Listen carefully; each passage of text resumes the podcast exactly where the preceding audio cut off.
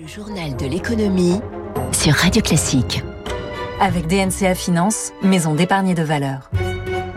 Tous les matins, Radio Classique passe l'économie au scanner. Trois titres ce jeudi. Un chômage qui baisse plus que ne progresse vraiment l'économie. Et si nous étions en train de perdre en productivité? Question sur la table. Passer le permis de conduire plutôt que se former à un métier. Les Français se sont un peu trop bien appropriés le compte personnel formation, parfois pour des compétences sans rapport avec le marché du travail.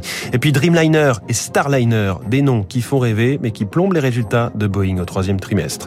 Dans cinq minutes, le Focus Eco de Radio Classique. Comment assurer la souveraineté alimentaire de la France? Hervé Guémard, ancien ministre de l'Agriculture, a présidé les travaux d'un rapport de l'Institut Montaigne publié ce matin. Il sera avec nous à 6h45. Radio classique. Journal de l'économie qui démarre avec une quasi-énigme. Pourquoi le chômage baisse autant en France? On ne peut que s'en réjouir a priori. La baisse de 200 000 inscrits à Pôle emploi au troisième trimestre, après déjà 50 000 au deuxième, pourrait donner le sourire. Mais ce matin, on va garder la tête froide. Que peut-il se passer maintenant? Réponse d'Éric Ayer de l'OFCE. Il va y avoir euh, soit une compensation dans les trimestres à venir, soit ça veut dire qu'on est parti sur des tendances de baisse de la productivité. Donc ça, c'est pas une très bonne nouvelle parce que globalement, euh, quand la productivité baisse, c'est plus difficile de proposer des augmentations de salaire euh, et euh, on perd en compétitivité généralement si on est les seuls à, perdre cette productivité. Alors on le sait, pour la compétitivité, pour répondre aux besoins de manœuvre de l'économie française, l'enjeu est celui des compétences et de mieux former la population active. Le compte personnel de formation, le CPF pour les intimes, devait y répondre en grande partie. Lancé il y a deux ans, souvenez-vous, Muriel Pénicaud qui brandissait l'appli Mon compte formation sur son smartphone lors des interviews télé. Deux millions de dossiers traités depuis, mais il y a corrections à faire visiblement et le ministère du Travail réunit cet après-midi les acteurs de la formation et les syndicats. Émilie Vallès. Le CPF a certes démocratisé l'accès à la formation, mais l'offre est pléthorique, pas toujours facile de s'y retrouver.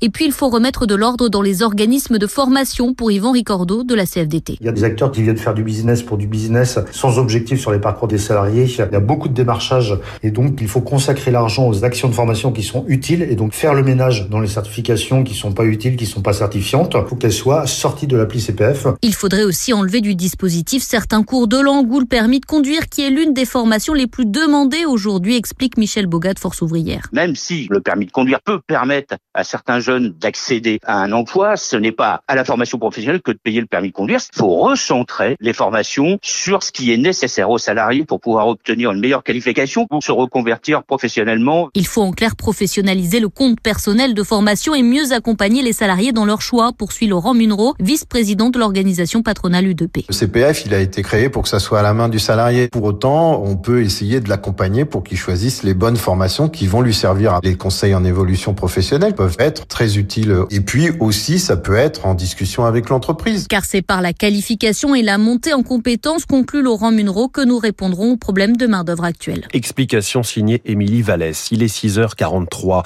Et ça y est, la France a enfin dégainé face au Royaume-Uni après de longues semaines à se toiser façon western. Sauf qu'on est là dans un duel en pleine mer et que le conflit lié au Brexit touche les pêcheurs français deux navires anglais ont été verbalisés par la gendarmerie maritime française dans la Manche hier en baie de Seine, et ce dans le cadre du durcissement des contrôles. Officiellement, c'est au 2 novembre que doivent commencer les mesures de rétorsion décidées par la France. Contrôle douanier et sanitaire systématique, interdiction de certains débarquements. En cause, le refus britannique de délivrer toutes les licences de pêche demandées par les Français.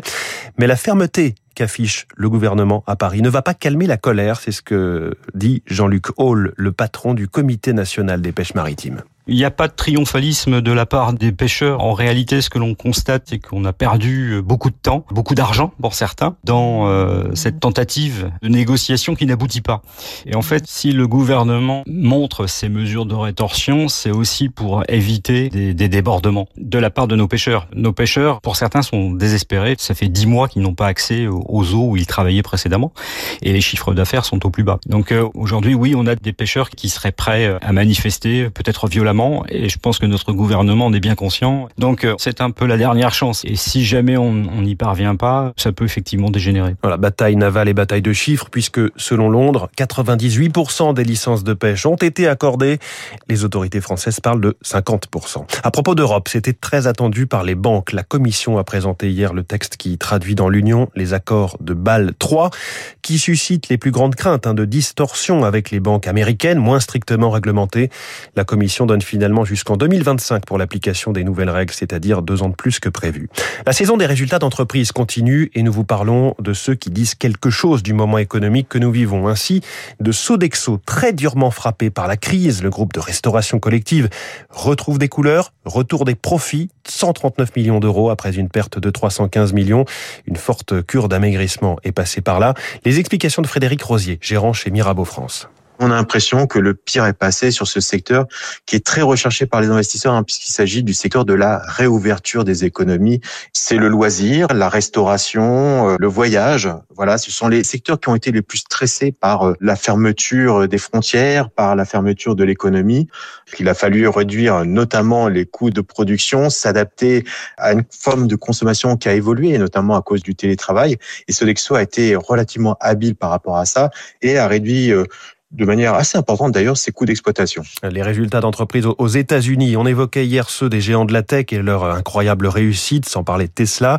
Tendance nettement moins unbelievable pour les constructeurs historiques, Ford et General Motors, bien plus affectés par la pénurie de semi-conducteurs, moins 5% de chiffre d'affaires pour Ford au troisième trimestre, moins 25% pour euh, GM, un bénéfice qui recule respectivement de 25 et de 40%, mais l'un comme l'autre affiche une solide confiance pour les tout prochains mois. Un autre géant de l'industrie américaine est encore dans les nuages, c'est Boeing. On va voir cela en détail avec vous, Eric Mauban. Bonjour Eric. Bonjour François, bonjour à tous. L'avionneur est de nouveau dans le rouge au troisième trimestre.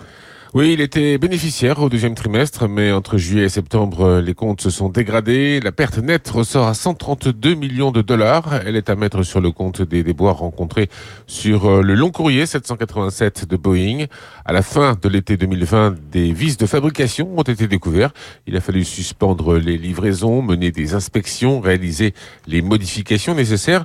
Du coup, eh bien, les cadences de production ont été réduites à deux exemplaires par mois contre cinq en temps normal.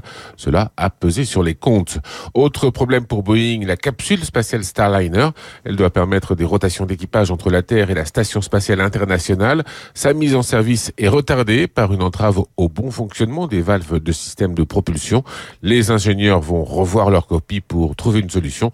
Au chapitre des bonnes nouvelles, à noter que Boeing, que Boeing euh, profite tout de même de la reprise du trafic aérien avec une forte demande de maintenance pour les avions commerciaux, de quoi rassurer les investisseurs. Merci Eric Mauban. Alors euh, hier soir à Wall Street, pas de nouveau record après trois jours de hausse. Place aux prises de bénéfices. Le Dow Jones a perdu 0,74%, le S&P 500 0,51%. Le Nasdaq est resté à l'équilibre à 15 235 points. De son côté, le CAC 40 a fini en repli de 0,19 à 6 753 points. En ce moment à Tokyo, le Nikkei est à la baisse, moins 0,84.